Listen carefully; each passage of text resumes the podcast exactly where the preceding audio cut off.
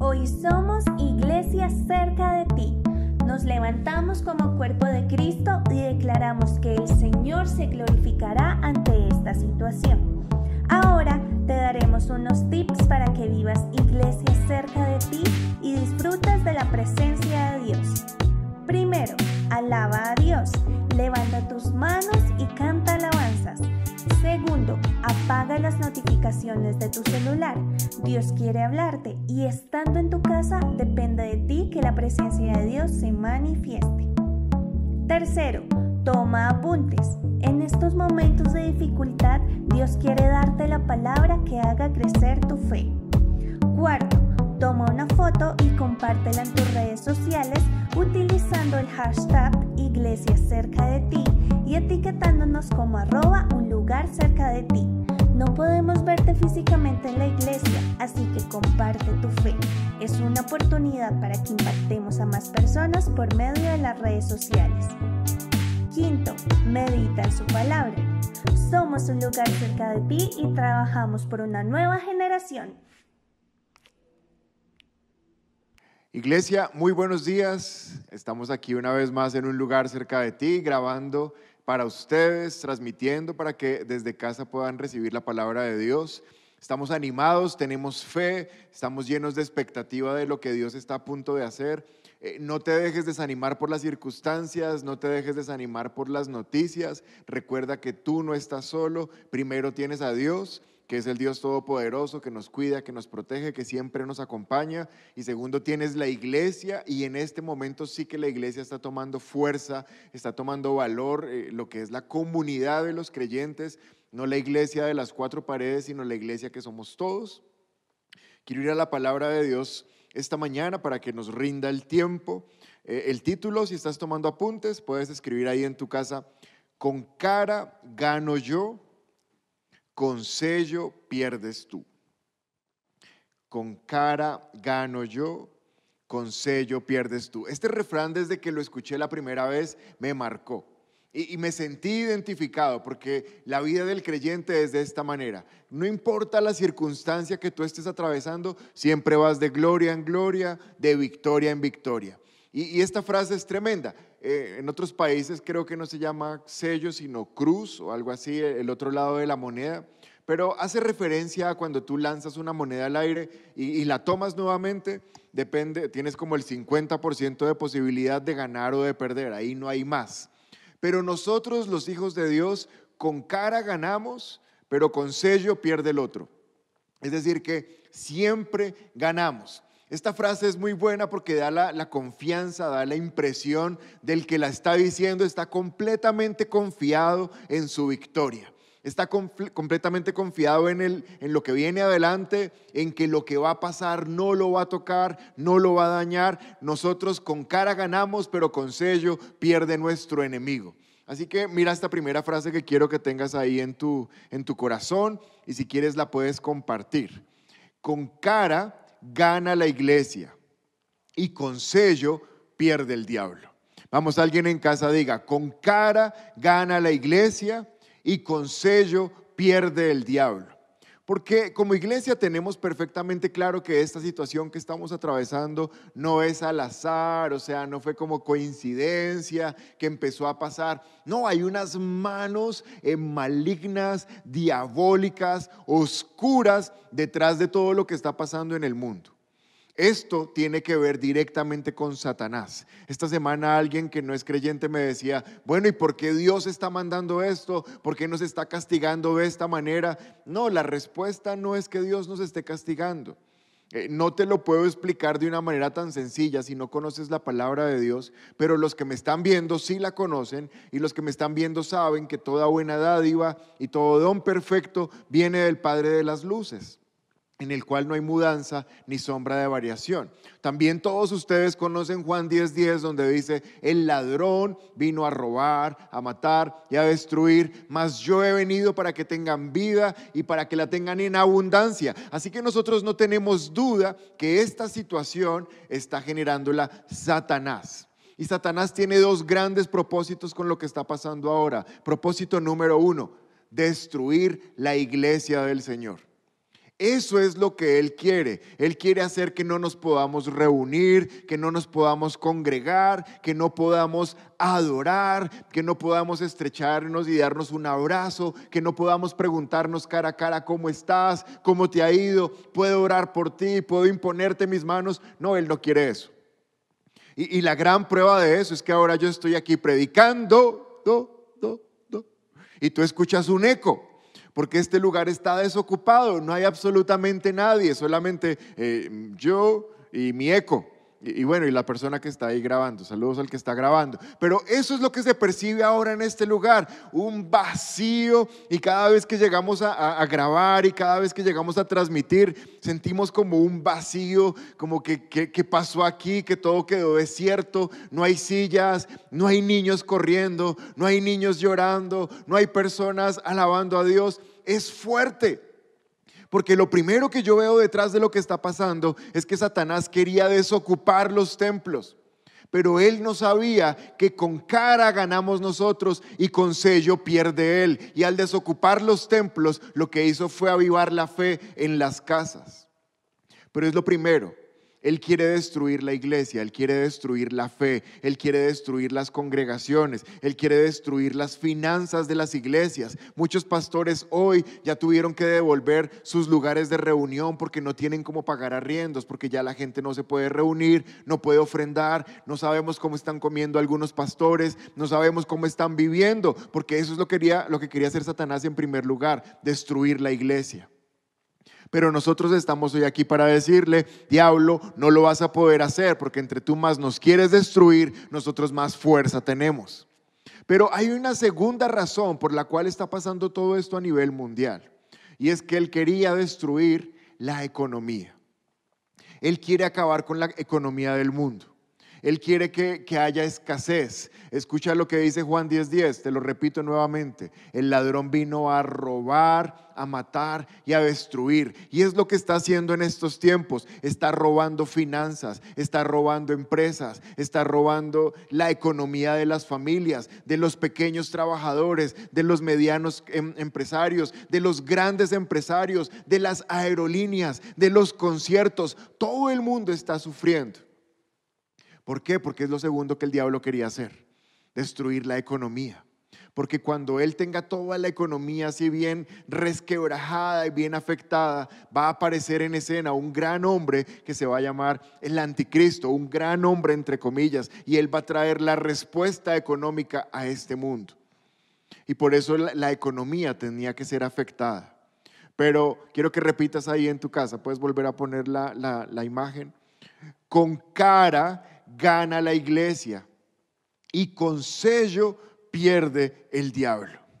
Con cara gana la iglesia y con sello pierde el diablo. Lo que Él planeó para nuestra destrucción y lo que Él planeó para afectarnos eh, anímicamente, espiritualmente, emocionalmente, económicamente, lo que Él planeó como nuestro daño, Él no sabía que con sello Él también perdía, porque nosotros vamos de victoria en victoria. La palabra de Dios dice que somos más que vencedores y Él es más que perdedor. Entonces, quiero traer ánimo esta mañana para que tú puedas estar tranquilo. ¿Por qué estamos tranquilos? ¿Por qué podemos confiar? Porque nosotros no dependemos de la realidad de este mundo. Nosotros no estamos dependiendo si el dólar sube o si el dólar cae o si el petróleo sube o si el petróleo cae. A nosotros esas cosas no nos afectan porque no dependemos de lo que vemos. Segunda de Corintios 5:7 dice, porque por fe andamos y no por vista. Nosotros no andamos por lo que este mundo nos ofrece. Nosotros no andamos por nuestras posibilidades o por nuestras habilidades. Tenemos que sacar eso de nuestra cabeza. Tú no dependes de tus posibilidades. Tú no dependes de tener uno o mil clientes. Tú no dependes de tus habilidades. No dependes de lo que sabes. No dependes de lo que tienes. Tú dependes del Todopoderoso. Y esta situación nos está ayudando a nosotros a comprender que no son nuestras posibilidades, no son nuestras habilidades, es el Dios que tenemos. Porque hay una segunda frase que, tenemos para que la compartas por tus redes. Llegamos a la otra orilla. Vamos, alguien tome fe. Yo quiero que alguien se levante de su silla en la casa. Vamos, vamos, vamos, levántate, levántate y toma autoridad y lee esta frase con fe. Llegamos a la otra orilla. Vamos, decláralo una vez más. Nosotros llegamos a la otra orilla. Alguien, alguien que lo pueda gritar. Nosotros llegamos a la otra orilla. Sea porque hay buen viento, sea porque hay tormenta o sea porque caminamos sobre las aguas. Pero nosotros llegamos porque llegamos. Tú vas a llegar al otro lado sea porque hay buen viento y el, viento está empujando la vela de tu corazón y te está impulsando a llegar a la otra orilla. Bien, si las circunstancias están bien, chévere, llegaremos al otro, al otro lugar. Pero si hay viento, si hay tormenta, nosotros también vamos a llegar, porque eso nos muestra la palabra de Dios. Habían vientos fuertes, habían tormentas fuertes. No solamente los discípulos llegaron al otro lado, Pablo también llegó al otro lado, se perdió la carga, se perdió el bote, pero la vida de él y de todos los que estaban con él no fueron tocadas. ¿Por qué? Porque llegamos al otro lado. Hay un hombre llamado Noé, están las tormentas, está terrible. Los marineros dicen, bueno, levántese, clame a su Dios, nos vamos a morir. ¿Sabes? Él dijo, yo soy la causa de esta tormenta, bótenme al mar. Cuando me boten al mar, todo va a desaparecer, el mar se va a tranquilizar. ¿Sabes qué hicieron los marineros? ¡Pah! Lo botaron al mar y él ahí en el mar se lo tragó un gran pez y fue y lo botó en el lugar donde tenía que llegar tú llegas al otro lado, sea porque el viento está suave, o sea porque el viento está fuerte, o sea porque la tormenta está demasiado agresiva, tú llegas al otro lado. Y si el barco no te lleva, caminamos sobre las aguas. No importa cómo llegamos, pero llegamos. Porque con la cara de la moneda ganamos, pero con sello pierde el diablo. Nosotros somos más que vencedores. Vamos, alguien en casa diga, nosotros somos más que vencedores. Amén. Jesús dijo en su palabra, yo estoy con ustedes todos los días hasta el fin del mundo. Yo voy a estar con ustedes todos los días. Hoy el Señor está con nosotros, pero mañana el Señor está con nosotros. El primer día de mayo Él estará con nosotros. El 30 de mayo Él estará con nosotros. El último día de este año Él va a estar con nosotros. Va a estar con nosotros siempre. Nosotros no estamos solos. Él está con nosotros. Y la palabra de Dios dice que Él no es hombre para mentir, ni es hijo de hombre para arrepentirse. Él no se arrepiente de la promesa que te dio. Si Él dijo que iba a estar contigo, Él va a estar contigo. Pero nosotros necesitábamos este tiempo. Es un tiempo que, he llamado, o sea, el Espíritu me ha dicho, es un tiempo como de pits. Los pits, ¿recuerdas las carreras de Fórmula 1 o las carreras de, de eh, máquinas de alta velocidad, ellos no pueden terminar la carrera como empezaron. Ellos tienen que entrar, no sé, una, dos veces antes de llegar a la meta, tienen que entrar a pits. Porque en los pits es donde son, eh, les hacen el mantenimiento. Lo, lo, que tú ves cuando estás viendo una carrera de Fórmula 1 es que a medida que anda el carro, cada vez pierde tiempo cada vez pierde efectividad y cada vez pierde productividad. Con cada vuelta que pasa va perdiendo tiempo. Y los, los, mecánicos y los ingenieros del equipo están analizando, eh, son las llantas, o, o, son los alerones, o es mucha gasolina, o es poca gasolina, o es que hay que cambiar las llantas porque va a empezar a llover. Pero hay alguien que está analizando, no solamente el piloto está corriendo como un desesperado, sino que tiene un equipo y ese equipo tiene unos ingenieros que están analizando el desempeño del vehículo para saber en la próxima entrada a pits qué necesita que se le cambie. Y Jesús sabía que nuestra iglesia, mírame acá, mírame acá, mira la pantalla, nuestra iglesia estaba perdiendo velocidad, estaba perdiendo efectividad y estaba perdiendo productividad. Nuestra iglesia con el paso de los días estaba perdiendo la meta. Si seguíamos corriendo como veníamos corriendo, quizás íbamos a llegar a la meta, pero de últimos. Así que el ingeniero de este equipo dijo, hay que parar, o sea, necesito meter mi iglesia a pits. Necesito cambiarles cosas que les están, les están funcionando mal. Necesito agregarles componentes que ya no tienen para que vuelvan a salir de pits y sean rápidos, efectivos y productivos. Y este tiempo, este tiempo de pits es un tiempo de proceso. Si estamos entrando a este tiempo es porque lo necesitamos. Alguien diga en casa, lo necesitamos.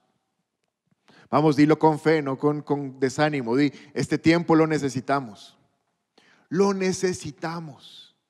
Cuando una persona se enferma, no sé, pongamos de ejemplo algo que no sea muy común, el coronavirus. Cuando alguien se enferma y, y, tiene esta enfermedad, no se da cuenta que está enfermo hasta que empieza a perder la capacidad de respirar. Me estoy sintiendo ahogado y, se le empieza a poner, a subir la temperatura y empieza a tener unos síntomas que lo hacen correr a un servicio de urgencias para no morirse. Es decir, que la manera que una persona se da cuenta que está enferma es porque tiene síntomas. Pero Jesús no quiere esperar a que la iglesia tenga síntomas para meterla a urgencias. Tú puedes hacerte chequeos periódicos, mantenimiento para no llegar a morir, para no llegar a enfermarte. Y es lo que está haciendo Dios en este tiempo. Él nos va a poner en un mantenimiento, en un chequeo preventivo. nosotros los latinos, o no sé, al menos los colombianos, o, al menos yo, no somos muy de chequeos preventivos. Más bien esperamos hasta que nos dolió o esperamos hasta que el carro falló para llevarlo. ¿Qué, le pasó? Pero si hiciéramos los chequeos preventivos, nos ahorraríamos tiempo, dinero y dolor. Y lo que Jesús quiere hacer con su iglesia es un chequeo preventivo, es meternos, meternos a los pits y arreglar cosas con nosotros. Eso es este tiempo de cuarentena. Porque antes de entrar a toda tierra prometida, pon esta tercera frase, antes de entrar a toda tierra prometida, siempre hay que pasar por un desierto. Antes de entrar a una tierra de bendición, siempre vas a tener que pasar por un desierto. Y ese desierto lo puedes llamar proceso, lo puedes llamar pits o lo puedes llamar desierto, pero es lo mismo. Nosotros no podemos entrar a una tierra de conquista sin que antes pasemos por una tierra de preparación lo que viene enfrente, lo que Dios está mostrando, no solamente a mí, sino a muchos pastores, es que lo que viene enfrente es una tierra sobreabundante, es un tiempo de super bendición para los hijos de Dios. Porque la palabra de Dios dice que Jesús les dijo a los discípulos, el regreso del Hijo del Hombre, o sea, mi regreso a la tierra, va a ser como en los días de Noé, donde la gente estaba comprando y la gente estaba vendiendo. La gente se estaba casando y se estaban dando en casamiento. O sea que los días cuando el Hijo del Hombre va a venir, va a haber abundancia, vamos a estar comprando, vamos a estar celebrando, mm, se van a estar casando, ahí los solteros digan amén, nos vamos a estar casando, vamos a estar eh, en fiesta. Pero que vayamos a ir a la tierra de bendición no significa que no tenemos que pasar por un desierto previamente para preparar el corazón para la bendición. Este es un tiempo de preparación, este es un tiempo de proceso. Y estamos viviendo un proceso muy similar al que vivió la primera iglesia en el, libro de los Hechos. ¿Cómo es este tiempo de proceso? Tú te preguntarás, ¿cuál es la característica? No, no es tan agradable. Mira, es estar confinados. O sea, todos estamos en este momento en casa. Ahí estamos guardaditos y ahí llevamos ya bastantes días. No estamos produciendo como estábamos haciéndolo antes. O sea que parte del proceso de Dios es que no estamos siendo productivos económicamente y eso nos tiene desestabilizados. Parte del proceso es haber perdido el control. Una de las sensaciones que más le molesta al ser humano es perder el control. No tener control de poder decidir a dónde va, a qué horas va, a qué horas regresa. No tenemos el control, perdimos el control. Pero mientras yo estaba escribiendo, perdimos el control. El Espíritu Santo me dijo, escribe ahí después de perdimos el control, entregamos el control. No es que se nos perdió el control y no lo encontramos, no, es que se lo entregamos al que debería tener el control desde siempre. Ahora el que está al mando es Dios. Él está en control y estamos en el mejor tiempo porque cuando ya tú no estás en control, debes depender de que Dios esté en control. Y ese es el proceso que estamos viviendo. Esos son nuestros pits. Ese es nuestro desierto. Perder el control, perder mi productividad, perder mi estabilidad, perder mi tranquilidad y entregarle el control a Dios. Y es muy similar a lo que pasó en la iglesia de capítulo 2 del libro de los Hechos. Ellos también estaban en un tiempo de pits. Ellos también estaban en un tiempo de proceso. Hechos capítulo 2, verso 42. Con cara gano yo y con sello pierde el diablo. Hechos capítulo 2, verso 42. Dice la palabra, todos los creyentes se dedicaban a las enseñanzas de los apóstoles, a la comunión fraternal, a participar juntos en las comidas entre ellos la cena del Señor y a la oración. Verso 43, un profundo temor reverente vino sobre todos ellos y los apóstoles realizaban muchas señales milagrosas y maravillas. Todos los creyentes se reunían en un mismo lugar y compartían todo lo que tenían, vendían propiedades y posesiones y compartían el dinero con aquellos en necesidad. 46 adoraban juntos en el templo cada día, se reunían en las casas para la cena del Señor y compartían sus comidas con gran gozo y generosidad. Todo el tiempo alabando a Dios y disfrutando de la buena voluntad de la gente. Y cada día el Señor agregaba a esa comunidad cristiana los que iban siendo salvos. Esta es la característica de la primera iglesia, de la iglesia primitiva, de cómo nació la iglesia del Señor no una denominación, no una religión, no el catolicismo, no el protestantismo, no, la iglesia del Señor, la cual no tiene nombre, la cual simplemente se llama la iglesia cristiana, no como religión, sino como estilo de vida, como el representante que nos une, que es Cristo. Así nació. Y al revisar este capítulo de Hechos 2, yo me doy cuenta que hay características de esa iglesia, préstame atención, hay características de esa iglesia que nosotros no tenemos. Pero que no las tengamos no significa que no deberíamos tenerlas. Por eso entramos a los pits. Muchos pastores que yo vengo escuchando en estos tiempos están de acuerdo en que nos metieron en las casas y en que estamos ahí reunidos con nuestra familia, con gente a la que hace rato ni veíamos, que salíamos temprano y llegábamos en la noche y no nos podíamos ni saludar ni cenar juntos. Estamos metidos con esa gente, desconocidos, pero ahora nos estamos reconociendo. Porque Jesús quiere que este tiempo sea la iglesia pareciéndose a la iglesia primitiva de Hechos. Y cuando yo reviso estos versículos, cuatro o cinco versículos, me encuentro que hay al menos once características de esta iglesia que Jesús quiere que nosotros tengamos. Son once cosas, mínimo, seguro hay más. Son las que pude ver y quiero compartirlas contigo. ¿Por qué? Porque el tiempo de proceso es para ser procesados. Tú te imaginas un carro de Fórmula 1 y entra a los pits y no le hacen nada. No, es que estamos muy de afán, salga, salga rápido, no le cambien llantas, no le pongan gasolina, corra, corra. No, a las tres vueltas perdió, está sin gasolina, se le estallaron las llantas. Si es tiempo de pits, si es tiempo de procesos, es para que permitamos los procesos. Si no permitimos que este tiempo se produzca lo que Dios quiere, nos puede pasar lo que pasó en el libro de Éxodo. Tú recuerdas que el pueblo de Israel salió de Egipto y tenía que llegar a la tierra prometida y solamente tenían que caminar unos días. Pero dice la palabra de Dios que se demoraron 40 años.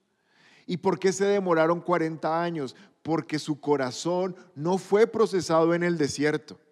Entraron al tiempo de proceso, pero no permitieron el proceso. Y entonces al final Dios dice, esto es terrible, al final Dios dice, ¿sabes qué Moisés? Me toca esperar que todos los de esta generación se mueran para que los de la siguiente generación puedan entrar a la tierra prometida. Porque todos los de esta generación que debieron entrar no van a entrar porque sus corazones no aceptaron el proceso. Y por eso tardaron más de 40 años hasta que se murió todos los viejitos, quejones, orgullosos, eh, que no eran agradecidos con Dios. Y los jóvenes menores de 40 años pudieron entrar a la tierra prometida. ¿Por qué te estoy contando esta historia? Iglesia, mírame, porque yo no quiero que Dios tenga que alargar el proceso, alargar la, la, cuarentena y tengamos que estar más tiempo del necesario metidos en casa.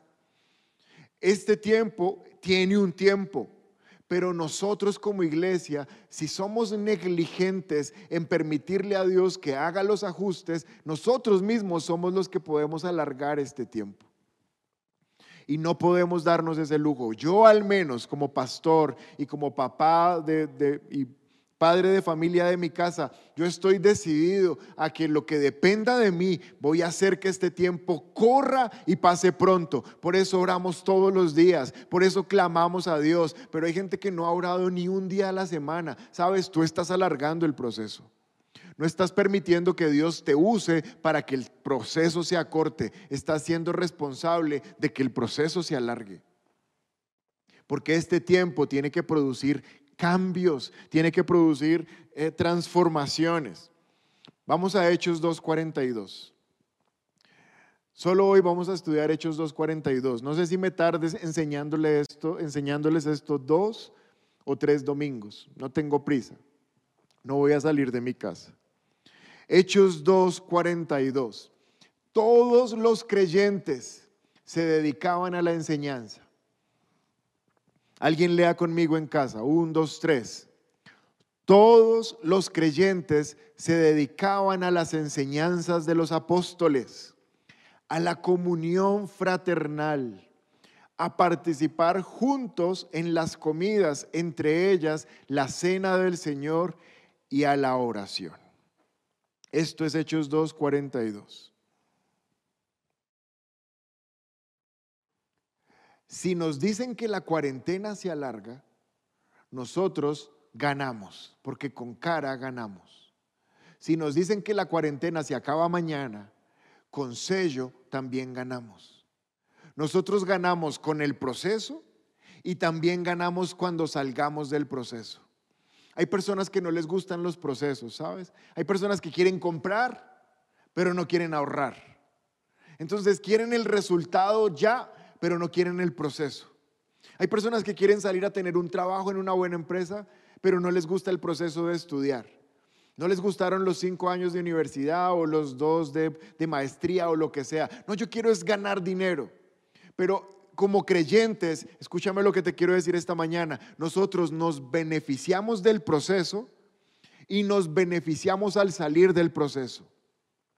Con cara ganamos, con el proceso ganamos pero con sello también ganamos. Al salir del proceso también ganamos.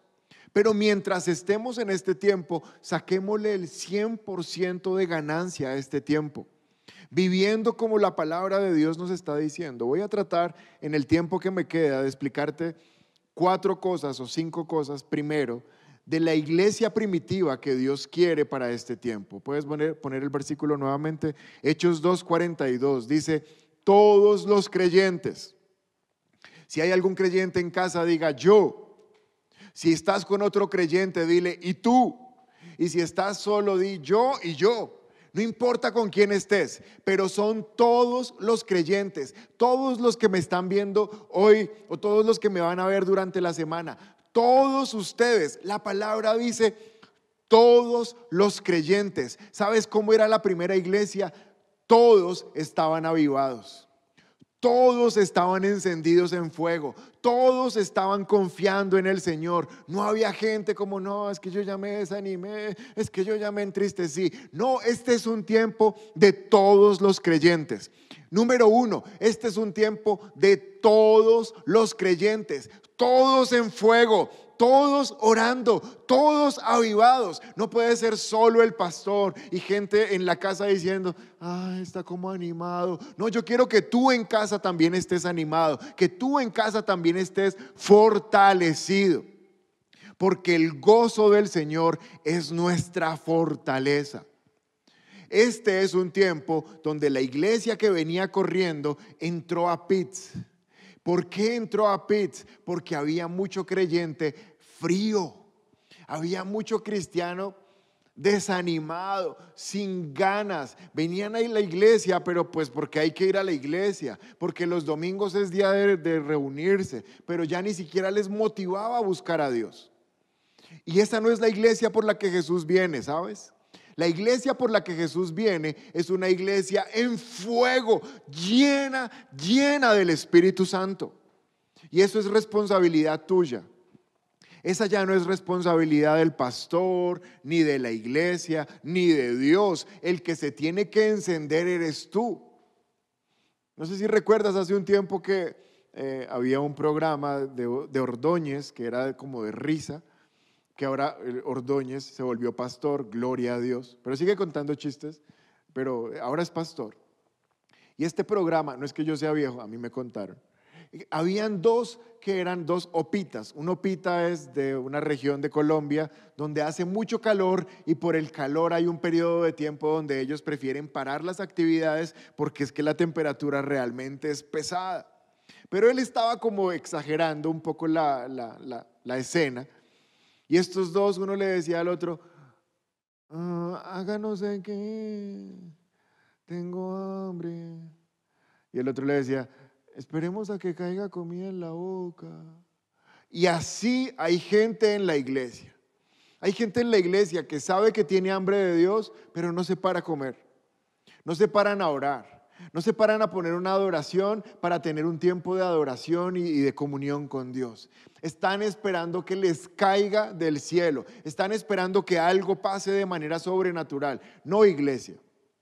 La primera iglesia decía que todos los creyentes, todos los creyentes, pero cuando el Hijo del Hombre regrese, ¿a cuántas personas encontrará con fe en la tierra? Tengo noticias para ustedes. Cristo regresa. Pronto. Y cuando Él regrese, dice la palabra de Dios que quiere encontrar gente con fe. O sea, Jesús quiere regresar a la tierra y que esto esté hirviendo, que estemos en una explosión, o sea, que la iglesia, que Él vea la iglesia y diga, uh, es que es, es, contagioso, o sea, no los puedo ni coger, están quemando, están demasiado encendidos, pero esa no es la iglesia. Escúchame, esa no es la iglesia que entró a cuarentena. La iglesia que entró a cuarentena era un hielo. Es gente que tú les decías, pero canta. No, no canto, pero alaba. No, no voy a alabar, pero ora. No, no tengo tiempo. Y Jesús quiere volver a la tierra. Pero cuando Él vuelva a la tierra, quiere encontrar fe, quiere encontrar gente en fuego. Por eso estamos en este primer, eh, este primer punto de los pits. En este primer punto, todos nosotros debemos buscar fuego debemos buscar estar encendidos, todos. La semana que termina, la semana, a mediados de esta semana, alguien me hizo esta pregunta. Me dijo, chévere lo que están haciendo por internet, o sea, se nota que le están metiendo todas las redes, todos los canales y nosotros, sí, bien. Pero escucha la pregunta que me hicieron. ¿Ustedes creen que están alcanzando a toda la gente que se reunía en su iglesia? Porque solo por hacer un poquito de memoria, te quiero recordar, que la semana antes de empezar cuarentena arrancamos nuestra cuarta reunión en la iglesia, porque ya estábamos cercanos a las 700 personas.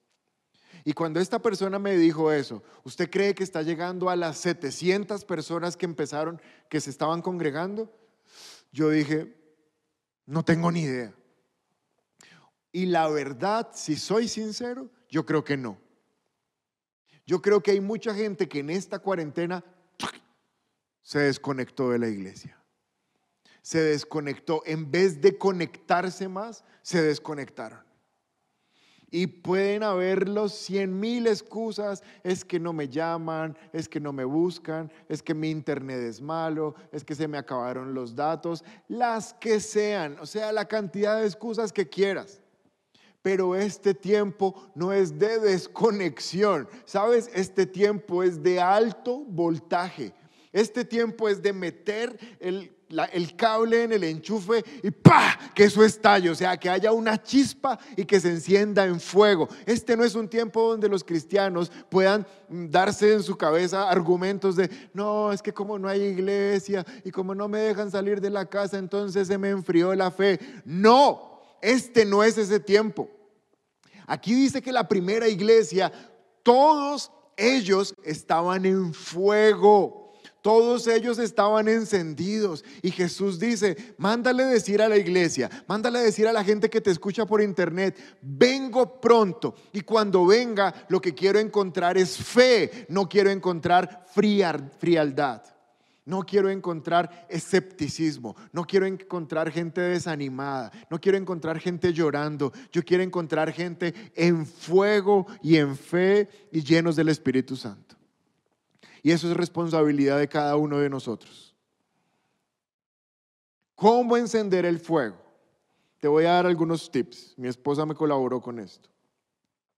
Le doy crédito. Debes volver a orar, así no te nazca orar.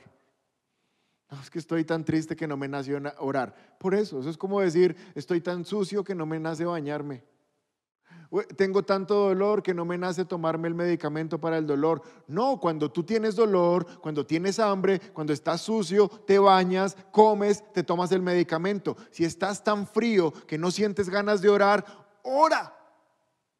Lo que tienes que hacer es orar. Por eso nuestra iglesia ora todos los días.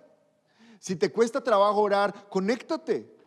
Simplemente te conectas y escuchas a otro que está orando y tú te vas pegando a la oración, vas cantando las canciones, vas escuchando la palabra y oras y oras y oras.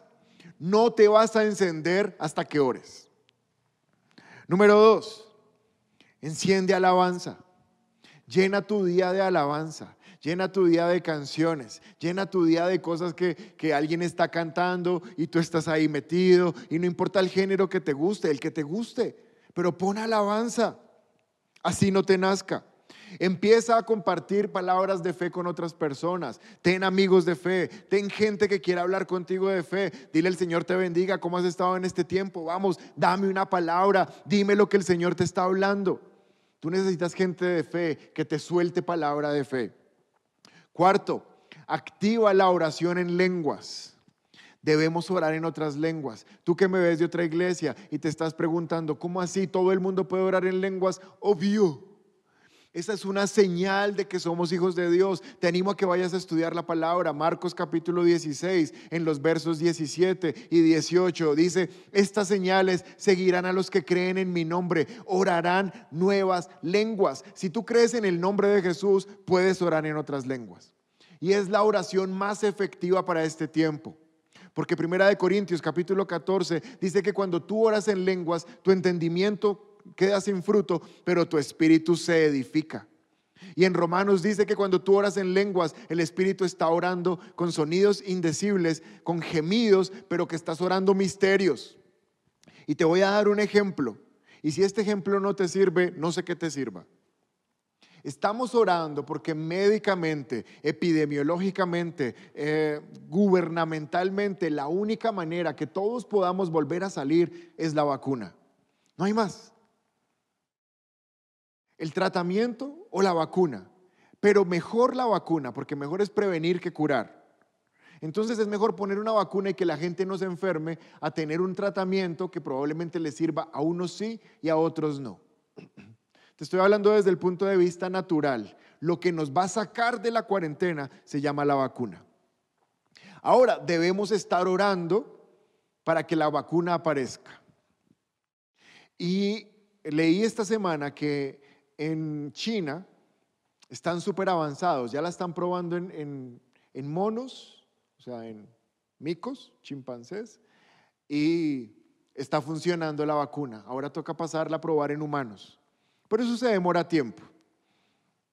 Te quiero preguntar algo. Si tú supieras el nombre del científico que está a punto de dar en el blanco de la vacuna, ¿no lo orarías con nombre propio? No sé, digamos que se llama Honda o Kawasaki, no sé, ¿cómo se llame? Si tú supieras el nombre de esa persona, ¿no orarías con nombre propio, Señor, ilumina a, a Honda y que encuentre la vacuna y que la saquen pronto? ¿No lo harías? Pero tú no sabes porque hay muchos científicos en muchos países trabajando en la vacuna. Así que ni tú ni yo sabemos cómo se llama el científico. No te pierdas lo que te quiero decir. El Espíritu Santo sí sabe. El Espíritu de Dios sí sabe cuál es el científico que está a punto de encontrar la vacuna. Él sí lo conoce porque el Espíritu Santo lo conoce todo. Así que el Espíritu Santo te puede decir cómo orar por ese científico con nombre propio para que la vacuna salga. ¿Y cómo lo va a hacer? A través de orar en otras lenguas. Porque cuando oras en otras lenguas, oras misterios. Y cuando toda una iglesia está orando en otras lenguas, están poniéndose de acuerdo sin que su entendimiento sepa en orar la voluntad de Dios. Y la voluntad de Dios es que esa, vacuna aparezca y es que la humanidad pueda ser libre de esta opresión de Satanás. ¿Me estás comprendiendo?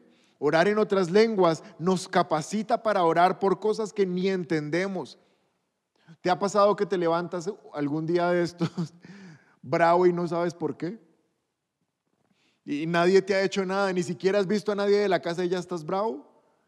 Y vas al, baño y te ves en el espejo y ¿qué? ¿Qué le pasa? O sea, ¿estás bravo hasta contigo mismo? ¿Te ha pasado en estos días y tú quieres orar y, dices, pero no sé ni por qué estoy bravo o no sé ni por qué estoy triste? Bueno, el Espíritu Santo sí, porque Él conoce tu espíritu. Cuando tú oras en otras lenguas, lo que tú desconoces, el Espíritu Santo te ayuda para que ores por lo que no sabes. Si alguien dice, pues yo no sé hablar en otras lenguas, no lo he recibido, pídeselo al Espíritu. El Espíritu está en ti y Él es el que bautiza en otras lenguas. Simplemente necesitas fe. La fe va a venir a través de la palabra. En nuestra página de YouTube hay estudios acerca del Espíritu Santo y hablar en otras lenguas. Te voy a poner ahí el enlace para que puedas ir a estudiar. Y cuando escuches esa palabra, va a venir fe y por tu boca va a salir eh, el don del Espíritu Santo, el regalo de hablar en otras lenguas. ¿Qué otra estrategia hay para que todos estemos encendidos en fuego en este tiempo? Esta me la dio mi esposa. Dice, lleva un libro o una agenda de agradecimiento. Parece que en estos días no hay mucho para agradecer. Pero cuando tú te pongas a filtrar, te vas a dar cuenta que sí. Hay mucho por agradecer. Y si tú lo pones en, una, en un cuadernito, no te aconsejo el celular, porque uno en el celular, o al menos yo, somos súper desordenados. O sea, abro una nota aquí, mañana abro otra nota allá y ya se me olvidó dónde era que estaba escribiendo. Porque tengo varias aplicaciones de notas. Pero si tú tienes un papel, de hecho te recomiendo, vuelve a escribir en papel para que no se te olvide a mí ya se me estaba olvidando, ya, ya ni me entiendo lo que escribo. Antes tampoco me entendía mucho, pero bueno, estoy practicando. Toma una hoja, toma un cuadernito y escribe fecha 20 mm, no sé cuánto de abril. Hoy Dios fue bueno. Hoy puso alimento en mi mesa. Hoy recibí palabra de Dios. Hoy estoy con mi familia. Hoy pude estudiar así sea virtual. Hoy pude trabajar así sea teletrabajo. Hoy cualquier cosa, no sé, lo que Dios está haciendo contigo. Y cuando tú empiezas a ser agradecido, cuando tú empiezas a poner esas, esas letras con tu puño, va a empezar a encenderse el fuego. Porque tú te vas a dar cuenta que Dios es bueno. Porque tú te vas a dar cuenta que Dios no te ha abandonado. Otra estrategia que me dio mi esposa, ella me dijo, hay que tener algo visible que nos recuerde que estamos encendiendo el fuego como en un noviazgo, ¿no? Cuando, cuando uno está ahí en la parte más cursi del noviazgo, entonces compra la misma manilla para los dos, compra el solecito partido por la mitad y cada uno tiene uno. Bueno, ah, cursi. Y los que están en esa fase, Dios los bendiga, manténganla en el matrimonio. Pero así de cursi hay que ser con Dios. Hay que tener algo que nos recuerde que estamos encendiendo el fuego. Para algunos es una manilla que dice, no sé, Jesús, que dice, no sé, cualquier cosa. Para otros es una canción. para otros es, es un post-it, un cosito de esos, un sticker de esos que se pegan.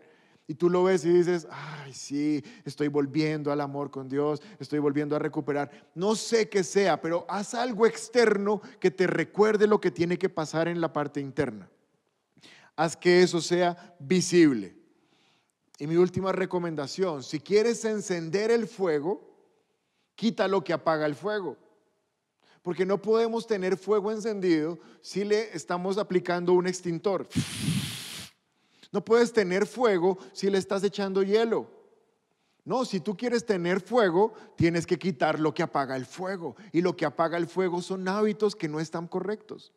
Son cosas que tú sabes, oye, esto que estoy haciendo no está bien. ¿Por qué lo sabes? Porque tu espíritu lo sabe. Son conversaciones que tú sabes que no te están avivando el fuego. Son expresiones que usas que sabes que no te están avivando el fuego. Entonces tienes que quitarlas para que el fuego se pueda volver a encender. Esa es la cosa número uno. Pensé que te iba a poder decir cinco, solamente te voy a poder decir dos. Pero no tengo prisa. Verso 42 de Hechos 2. Dice la palabra, todos los creyentes, todos en fuego, todos encendidos. Yo quiero que cuando Cristo regrese diga, los que los 700 que venían a un lugar cerca de ti, todos están encendidos en fuego. Wow, gloria a Dios. Pero mira lo segundo que dice, todos los creyentes se dedicaban a la enseñanza de los apóstoles. Todos los creyentes se dedicaban a la enseñanza de los apóstoles. Segunda cosa importante en este tiempo, dedicarte a la enseñanza, dedicarte a la enseñanza, dedicarte a la palabra. No solo la oración enciende el fuego, no solo orar en lenguas enciende el fuego.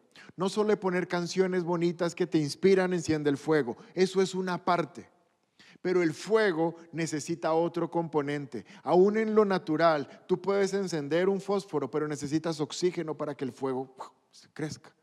Por eso es que en los asados uno lleva la tapa de la olla y, y le sopla y le sopla, porque no es solamente el carbón, no solamente es la gasolina, no solamente es que se encendió una llama, es que necesitas otros componentes que hacen que el fuego crezca, que el fuego se esparza. Si el oxígeno es para una fogata o el oxígeno es para un asado, para un barbecue, como lo llaman en otros países, pero para nosotros no solamente es la oración, es la palabra. Dice ahí que los creyentes se dedicaron a las enseñanzas, se dedicaron. ¿A qué le dedicas tiempo en tu día? ¿A qué es lo que más le dedicas tiempo? Instagram, Facebook, Netflix, cocinar, eh, arreglar la casa, estudiar con tus niños el homeschool. ¿Qué es lo que más le dedicas tiempo? Cuidado, yo no estoy diciendo que le quites tiempo a eso, solamente estoy diciendo que organices el tiempo. Porque dentro de las 12 horas o lo que sea que tienes de día productivo, Debe haber un momento de tiempo donde te dediques a la enseñanza. ¿Por qué estás sentado ahí en tu sofá y me estás viendo ahora? ¿O por qué estás en tu habitación, en la sala o donde sea que me estés viendo? ¿Por qué lo estás viendo?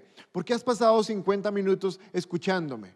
Más el tiempo que tuvimos de alabanza. ¿Por qué lo hiciste? Porque el domingo está dedicado para el Señor. Es un tiempo que apartamos, es un tiempo que ya lo tenemos ahí en nuestro chip de, semana. Sabemos que el domingo en la mañana vamos a dedicar hora y media, dos horas a buscar a Dios. Pero, ¿y qué pasa el lunes? ¿Qué pasa el jueves? Ya no es el día del Señor, ya no tenemos tiempo para dedicarnos a Él pues es un gran error. Por eso estamos en cuarentena, porque Dios dijo, bueno, esa iglesia que venía ahí corriendo como locos, dando vueltas en, en el óvalo como locos, no para, o sea, ellos no se toman tiempo para nutrirse de las escrituras. No vas a poder salir a la tierra prometida si antes no te dedicas a la palabra.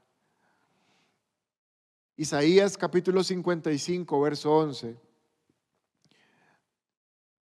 Dice la palabra de Dios.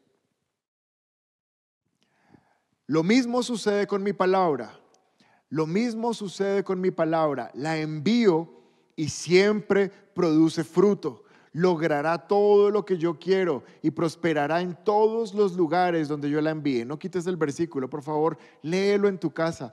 Lo mismo sucede con mi palabra. La envío y siempre produce fruto. ¿Cada cuánto produce fruto la palabra? Siempre, siempre produce fruto y logrará lo que yo quiero y prosperará en los lugares donde yo la envíe. Necesitamos la palabra de Dios. Lo segundo que hacía esta iglesia es que se dedicaron a la enseñanza se dedicaron a escuchar lo que los apóstoles tenían para decirles. Josué capítulo 1, verso 8, y con esto terminamos. Josué capítulo 1, verso 8. Dice, estudia constantemente este libro de, instrucción. Mira que no dice lee de vez en cuando. Mira que no dice escucha palabra de vez en cuando. Lo que dice es, estudia constantemente, constantemente el libro de instrucción. Medita en él de día y de noche para asegurarte de obedecer todo lo que ya allí está escrito. Solamente entonces prosperarás. Iglesia, solamente entonces prosperaremos. Solamente entonces saldremos de este tiempo. Volvamos a la palabra de Dios y te irá bien en todo lo que hagas. Yo quiero eso para mí. Verso 9 mi mandato es, sé fuerte y valiente. No tengas miedo ni te desanimes, porque el Señor tu Dios va contigo donde quiera que vayas. ¿Saben que Dios me mostraba que en este tiempo hay mucha gente desanimada, deprimida, decepcionada, desconectada de Dios? Pero al final el diagnóstico es que lo que están es desnutridos están desnutridos, no tienen palabra. Y este versículo de Josué es muy famoso. De hecho, muchos que me están viendo dicen, ese es mi versículo, ese es el que Dios me dice siempre, sé fuerte, sé valiente. Pero antes de ser fuerte y valiente, tenía que estudiar la palabra constantemente. Lo que te hace fuerte y valiente no es que tú seas fuerte y valiente, es de lo que estás alimentado es de lo que te estás llenando. Eso es lo que te hace fuerte y valiente.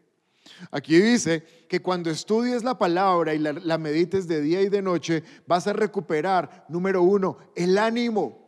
Va a volver el ánimo, va a volver la fuerza. Número dos, eso mismo, vendrá la fuerza. Sé fuerte y valiente, no te desanimes. Si no hay palabra, no eres ni fuerte, ni valiente, ni animado.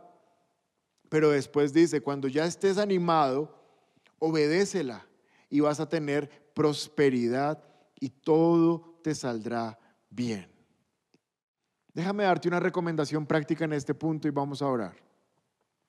Dice que los primeros discípulos, escucha, dice que los primeros discípulos perseveraban o se dedicaban a la enseñanza de los apóstoles. Hay un peligro en este tiempo y es dedicarnos a la enseñanza de Internet. Porque en Internet hay demasiada información. Y es como un músico o es como, como alguien que está aprendiendo un idioma. Dice, no, es que yo quiero ser el mejor en esto. Y empieza a tomar información de cantidades de sitios, cantidades de maestros, cantidades de, de profesores y al final no aprende nada. Porque aprender no significa saturarte de información. Aprender significa conocer lo básico que tú tienes que conocer. Y para eso Dios te puso en una iglesia. Dios te puso en esta iglesia, si tú eres de esta iglesia, o Dios te puso en tu iglesia, si es que eres de otro país. Y en lo posible debes alimentarte de lo que tu pastor tiene. Estas prédicas toman esfuerzo en prepararse, toman esfuerzo en grabarse, toman esfuerzo en producirse, toman esfuerzo en salir al aire. Y a veces la escuchamos eh, eh, mientras estamos ahí en la cocina o mientras los niños juegan con los carritos. Y pasaron los 50 minutos de prédica y uno dice, ah, estuvo hermosa. Pero después del miércoles tú no sabes ni siquiera qué se predicó. ¿O recuerdas que se predicó hace ocho días el domingo? o hace 15. O sea que nosotros no estamos dedicados a la enseñanza, simplemente escuchamos la enseñanza. ¿Cuál es mi consejo práctico? La enseñanza de los domingos, si tú eres de un lugar cerca de ti, la enseñanza de los domingos deberías volverla a escuchar el lunes y el martes. La misma. Y seguramente con esas tres veces vas a tener una revelación. ¿Por qué te lo digo? Porque mira, yo la estudio, yo la escribo, yo la predico y vuelvo y me la escucho mañana otra vez. Y cuando me escucho digo, wow, ¿a qué horas dije eso? Ni me di cuenta a qué horas lo dije, porque es el Espíritu Santo el que está hablando. Entonces, la prédica del domingo, tú podrías escucharla el lunes otra vez y el martes. Ahora, hay un tip que te quiero dar, es lo que yo hago. Le aumentas la velocidad, porque eso se puede hacer en YouTube. No necesitas ponerla a la misma velocidad del domingo porque tú ya la escuchaste. Le aumentas a 1.25 o a 1.5 y escuchas un poco más rápido para que no tengas que estar otra vez toda la hora, sino en media hora, en 40 minutos, ya la escuchaste. Y la repites. Y el miércoles te vuelves a escuchar el jueves y el viernes la del miércoles. Y si tú haces eso, ahora sí creo que tú estás dedicado a la enseñanza de los apóstoles. Porque ya tres veces Bien. Pero eso no reemplaza tu tiempo de estudio de la palabra personal. Entonces no puedes decir como, ah, ya me escuché el pastor tres veces, quedé súper. No, al menos al día léete uno o dos capítulos de la Biblia. Instala la aplicación de la Biblia en el celular y sigue un plan de lectura, que Él te lo va recordando. Pero si no hay palabra, no hay nutrición. Y si no hay nutrición, no hay fuerza. Y si este tiempo de pits nosotros no volvemos a las enseñanzas, ¿Qué va a pasar de nosotros cuando salgamos al tiempo de, la bendición? ¿Cómo un corazón puede recibir bendición si no se preparó para recibir la bendición? La misma, la misma bendición que puede beneficiar a unos puede destruir a otros y puede dañar tu fe. Dos cosas importantes que aprendimos hoy de la iglesia primitiva. Eh, número uno, todos avivados todos en el fuego, porque Lucas 18:8 dice, Jesús viene y quiere encontrar fe. Y ya te di cosas básicas para avivar la fe. Pero número dos, persistiendo en la enseñanza de los apóstoles.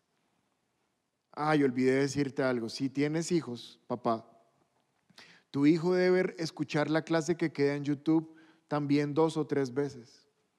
Porque el domingo hizo la actividad en 10 minutos, pero ya pasó.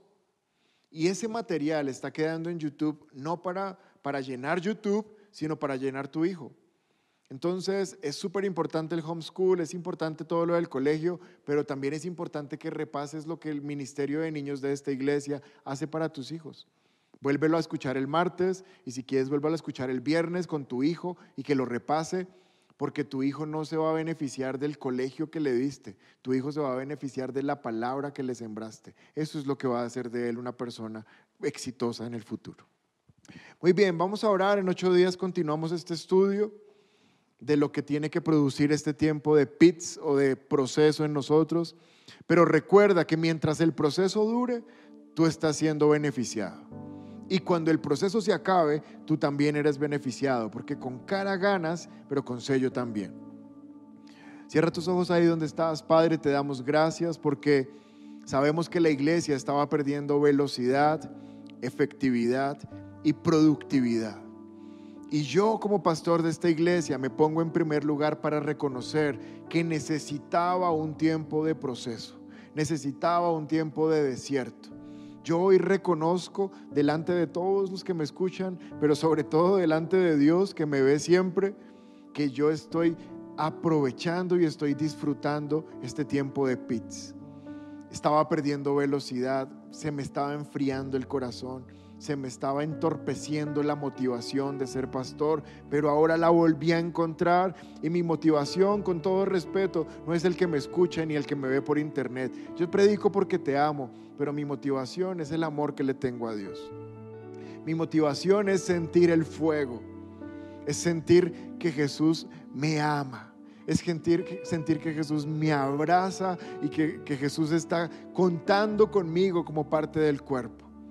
Mi motivación es el Padre, mi motivación es Cristo y mi motor es el Espíritu Santo. Y este tiempo de pits quiero estar en fuego, quiero estar lleno del Espíritu, quiero volver como nunca antes a los tiempos de oración, a los tiempos de alabanza. Yo quiero disfrutar este tiempo en los brazos del Padre, porque no sé cuándo se me va a acabar. Es como estar en vacaciones y tú ves que cada día se acerca el tiempo de volver a casa y dices, hoy quiero aprovechar este paisaje, yo quiero aprovechar esta piscina, yo no quiero volver todavía sin sacarle el 100% a este tiempo. Y yo necesito estar en fuego. Pero yo te animo a que tú estés en fuego. Yo te animo a que tú estés en, en avivamiento. Eso no lo va a poder producir la iglesia ni esta página de YouTube. Eso lo tienes que producir tú mismo, así no te nazca. Pero segundo, te animo y te reto a que te alimentes de la palabra de Dios. Aprovecha Aprovecha que todo esto quede grabado. Hubo un tiempo donde se predicaba y pasaba.